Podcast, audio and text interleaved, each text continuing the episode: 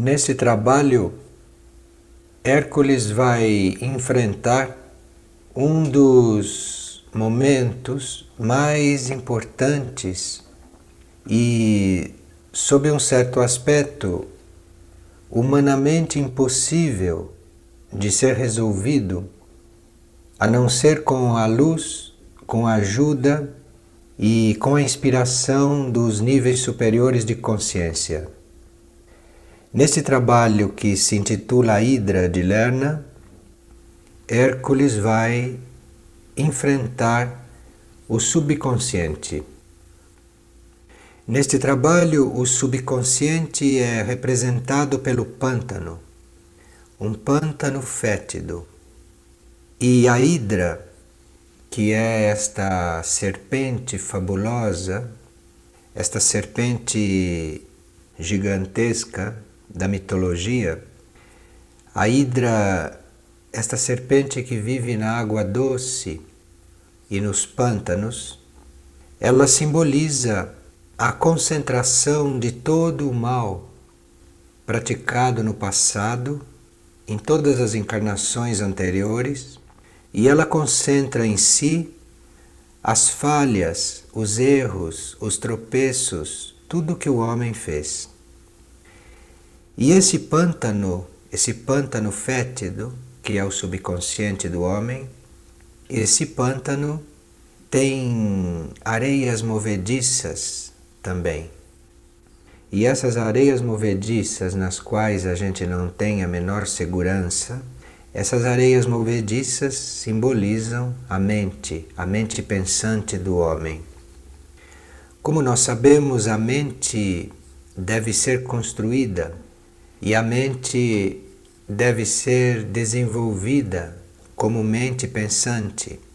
Mas a uma certa altura, ela se torna uma região do nosso ser e da nossa consciência que é para ser transcendida, para que a gente atinja uma forma superior de pensamento.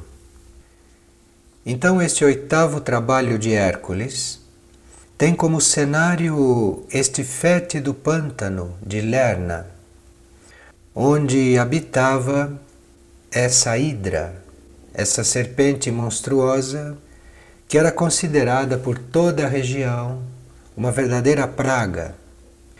A hidra, esta serpente, tem nove cabeças e uma dessas cabeças é imortal. O instrutor então aparece a Hércules antes dele partir para esta tarefa e diz a ele que ele se prepare para guerrear com esse animal, mas que ele não pense que os métodos comuns de luta vão ser úteis, porque com este animal são necessários outros métodos. E o instrutor explica para Hércules que se uma cabeça da hidra, porque ela tinha nove cabeças, não é? Se uma cabeça da hidra é destruída, duas outras cabeças surgem no lugar daquela. Então, ele está diante de uma tarefa bem nova. E Hércules já estava para partir ao encontro dessa hidra quando o instrutor lhe dá estas sugestões. O instrutor lhe diz: Nós nos elevamos ao ajoelhar-nos. E nós conquistamos pela entrega. E nós ganhamos quando desistimos. E quando ele viu que Hércules tinha ouvido muito bem essas frases, ele disse: Agora, Hércules, siga adiante e vá à conquista da Hidra. O pântano de Lerna, aonde essa hidra se encontrava, era como uma mancha escura e o seu mau cheiro poluía toda a atmosfera. Diz o mito que numa área de sete milhas.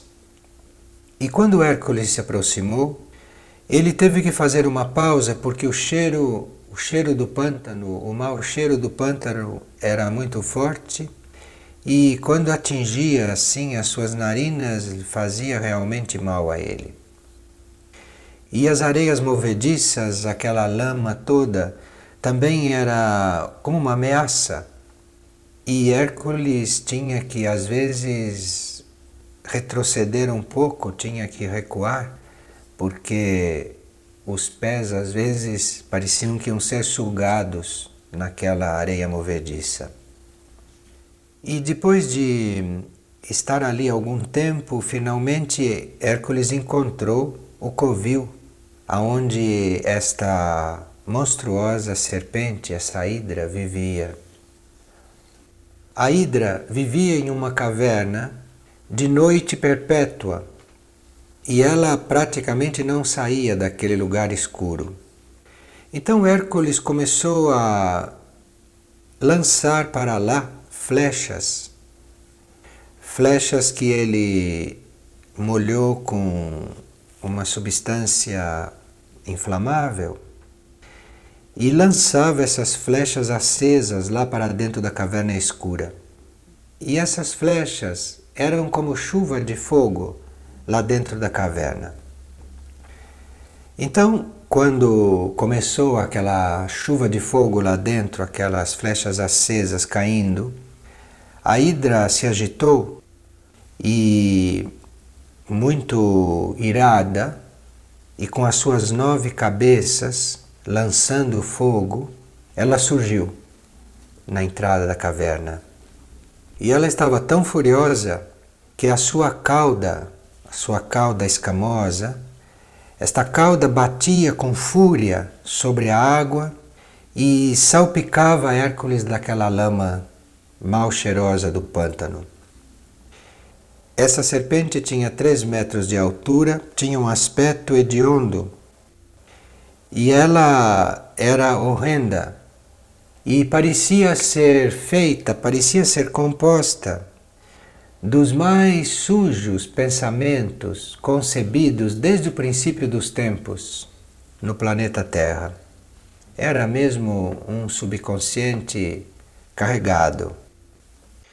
Então esta hidra sai da caverna e avança, avança e tenta enroscar-se assim nos pés de Hércules para que ele caia.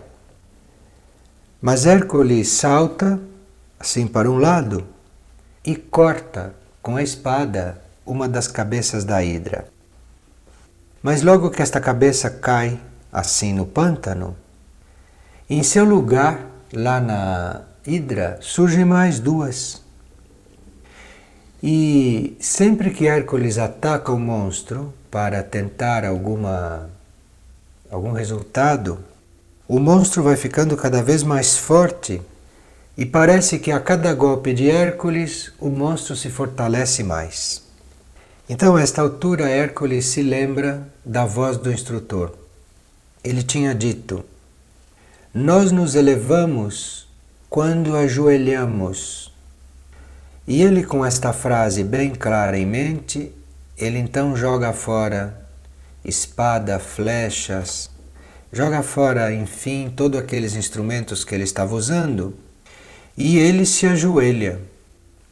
E é muito estranho porque a areia era movediça, mas quando ele segue a voz do instrutor e se ajoelha, ele se mantém ali ajoelhado, ele não é sugado. Então ele se ajoelha, agarra a hidra com suas próprias mãos. Mas quando ele agarra a hidra, não era para combater a hidra e não era para matar a hidra. Ele agarrou a hidra e, ajoelhado, ele elevou-a para o alto. Ele suspendeu a hidra. Ele reuniu todas as suas forças e foi suspendendo a hidra. E quando a hidra é suspensa no ar assim, ela vai perdendo as forças. Então Hércules continua ali ajoelhado, segurando a hidra, não é? Acima dele assim. E naquela altura em que a hidra estava sendo mantida, ela era atingida por um outro ar, pelo ar puro, ela era atingida pela luz do sol, né? e quando ele a suspendeu, que ela saiu daqueles lugares mais escuros, mais próximos da terra, ele viu que o monstro, que era tão forte quando estava na escuridão e na lama, quando ele era colocado à luz do dia e naquelas alturas, que ele perdia uma grande parte do seu poder, ou melhor, que ele ia ficando cada vez mais fraco. E Hércules só tinha que se manter ali firme, ajoelhado, segurando a hidra lá no alto, e eram os raios do sol e os toques do vento que iam vencendo aquele monstro. E Hércules mesmo não fazia nenhum esforço para isso. O monstro lutava convulsivamente, arrepios começavam a tomá-lo. Mas Hércules mantinha-se ali firme, ajoelhado, e essa hidra foi se enfraquecendo. De repente, as cabeças da hidra penderam as bocas estavam como que engasgadas, os olhos estavam vidrados. Ela então foi derrubando essas cabeças assim para a frente. E dali a pouco, Hércules percebeu que todas as cabeças da Hidra já estavam sem vida. Porém, aquela única cabeça, que era chamada cabeça mística, Aquela era imortal e aquela não morria. A hidra já estava ali inerte, as cabeças todas mortas, mas aquela única estava viva. Então Hércules pegou de novo a espada e cortou aquela cabeça que era imortal e enterrou aquela cabeça sob uma pedra. E enquanto ele estava colocando a cabeça embaixo daquela grande pedra, a cabeça sibilava com muita fúria mesmo. Mas aí o instrutor de Hércules disse que ele havia conquistado a vitória e que a luz que brilhava naquele oitavo portão no qual ele tinha entrado, não é para cumprir essa tarefa, que essa luz agora estava se misturando com a própria luz de Hércules então que Hércules estava se tornando um ser de luz. Então é muito interessante porque, a uma certa altura da sua evolução, Hércules tem que resolver esta questão do subconsciente. E ele tem que enfrentar esta hidra, esta serpente, que é a concentração de todo o mal praticado no passado. O que nós chamamos de nível subconsciente é esse nível da nossa consciência, do nosso ser, onde vai ficando depositada toda a memória das experiências passadas. E são experiências e coisas que não foram totalmente absorvidas na essência do ser são coisas para serem resolvidas, algumas, outras para serem simplesmente elevadas e outras que devem ser expulsas do ser. E esse trabalho com o subconsciente, como vemos, é um trabalho muito é um trabalho impossível de ser feito racionalmente, porque racionalmente nós não podemos saber se o que a gente encontra no subconsciente é para ser elevado, se é para ser sublimado, ou se é para ser modificado, ou se é para ser expulso. Então este trabalho ele mostra como se lida com este subconsciente, como se lida com toda essa experiência passada não resolvida, com toda esta memória não resolvida que é um pântano fétido mesmo e um lugar de areias movediças. Nesse contexto, a caverna, o covil, aonde a, a serpente, a hidra está escondida, né? É algum rincão, é algum ângulo da mente aonde todas estas coisas, todos esses males estão escondidos. E nós vimos que a forma que Hércules encontrou, ou melhor, a forma que foi inspirada para Hércules lidar com isso, foi elevar isto, foi suspender isso e colocar isso à luz do dia e ali tocado pelo vento. Isto é, encontrando-se uma coisa no subconsciente que perturbe, encontrando-se qualquer sombra, encontrando-se qualquer coisa que venha ao encontro da gente, que nós não sabemos o que é, não sabemos de onde vem, são coisas que saem desse poço fundo de repente, não? Próprio ou do coletivo. Aqui o mito demonstra que não é travando uma luta contra isso que se resolve, mas é colocando a própria energia e a própria mente em um nível mais alto. Então isso tudo vai sendo suspenso. E independentemente do que a gente esteja sentindo, que venha do subconsciente, neste pântano e nessas areias movediças, é possível estando com o pensamento elevado, com o pensamento no alto, tendo a mente positiva e não ficando concentrado no pântano, nem na areia movediça, e nem na serpente, nem na hidra, enfim, não ficando concentrado no mal, mas elevando toda a energia e toda a mente, nós vimos que isso perde a força. E vimos que no começo Hércules lança flechas acesas contra essa hidra.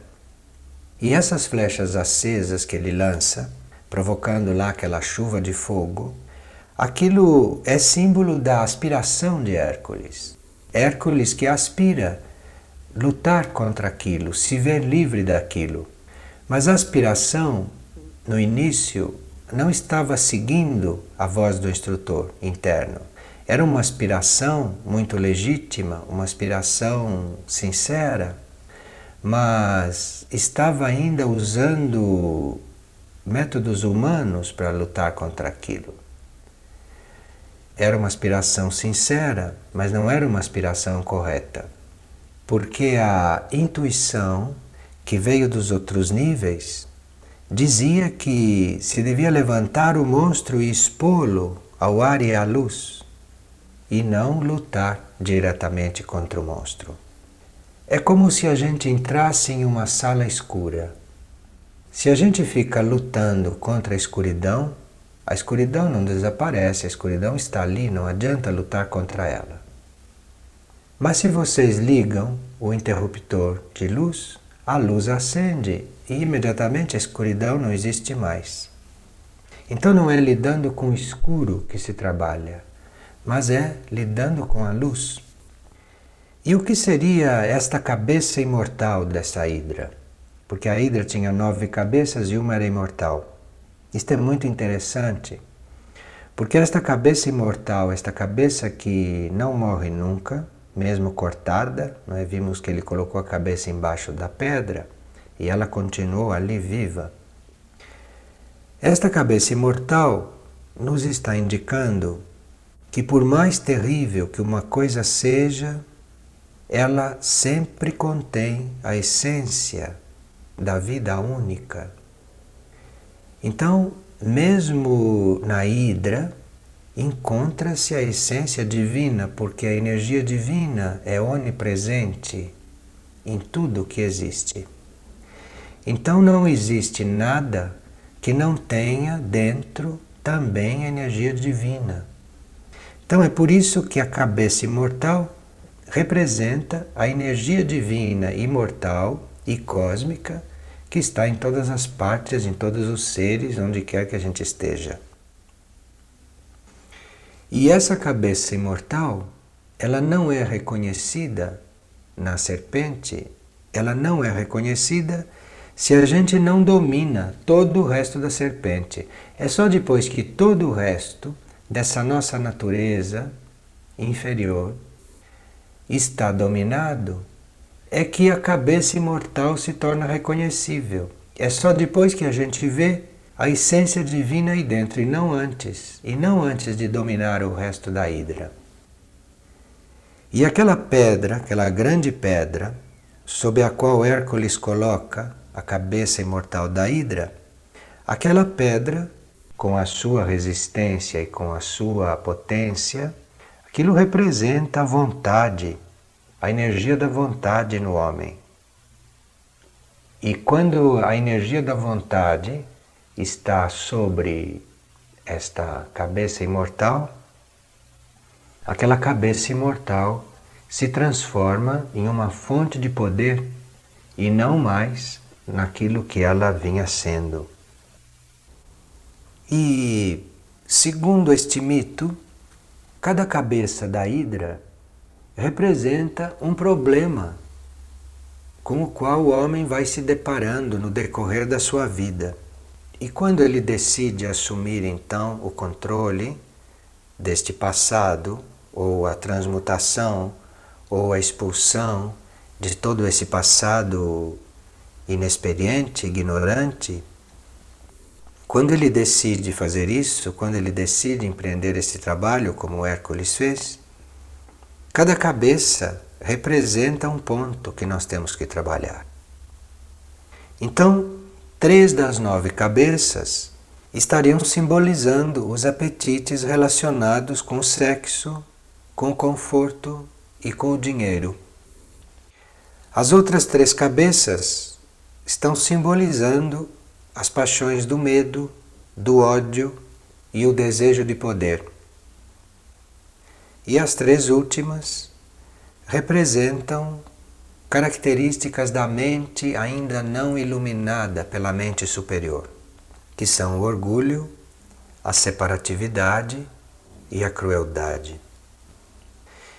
E quando o instrutor diz a Hércules que ele eleva-se quando se ajoelha, que ele conquista pela entrega e ele ganha quando desiste, o instrutor estava manifestando as qualidades de caráter que deveriam ser desenvolvidas para se lidar com esse subconsciente. E evidentemente essas qualidades são a humildade, a coragem e o discernimento. Então, esses apetites não é, relacionados com sexo, com conforto, com dinheiro, não é? Essa paixão do medo, do ódio, o desejo de poder, o orgulho, a separatividade, a crueldade, são pontos que ficam aqui entregues à reflexão. Existem, como nós sabemos, três métodos para se lidar com esse material, esse material subconsciente. Existem três métodos para se lidar com esse pântano de areias movediças. Um é o método usado normalmente na análise psicológica, que é aquele método de relembrar, de reviver, recordar, não é tudo o que aconteceu no passado e procurar analisar aquilo, procurar estar diante daquilo. Um outro método é o indivíduo que está à volta com esses assuntos do subconsciente, esse indivíduo ocupar-se com uma atividade criativa isto é, é ele não se ocupar dessa análise, ele não se ocupar de desentranhar isto do passado, mas ele se entregar a uma atividade, a uma vida criativa, uma atividade de serviço, a uma vida de serviço ao próximo. E existe um terceiro método que é diretamente invocar a luz dos níveis superiores de consciência e ter a fé absoluta que esta luz fluindo dos níveis superiores, que esta luz diluirá toda a escuridão do subconsciente. Na nova era, nos tempos futuros, se usará o segundo processo combinado com o terceiro, isto é, o indivíduo se dedicará a uma vida criativa, a uma vida de serviço, a uma vida de atividade altruísta, construtiva em benefício do próximo, em benefício da humanidade, e ao mesmo tempo invocará a luz da sua alma. O método da análise e o método de desentranhar as coisas do passado, isto nós já sabemos que pode produzir um certo efeito, mas porém, cada vez que se desentranha, cada vez que se rememora um fato passado, nós já sabemos que isto equivale a reconstruí-lo, que isto equivale a vivê-lo de novo, e nós não sabemos em certos indivíduos que efeitos ocultos isto pode provocar. E este é um caminho que parece que é mais longo do que os outros e muito doloroso. Ao passo que ocupar-se de uma atividade criativa diretamente e invocar esta luz da alma com toda a decisão, isto é muito menos doloroso. E isto é realmente uma obra que o homem empreende, mas em cocriação com os níveis superiores. Então não é ele, como homem, como ser humano, com seus limitados poderes, que vai lidar com este pântano e que vai lidar com esta hidra. Mas é ele em associação, é ele em comum trabalho com os níveis superiores de consciência que estão acima de todas essas circunstâncias.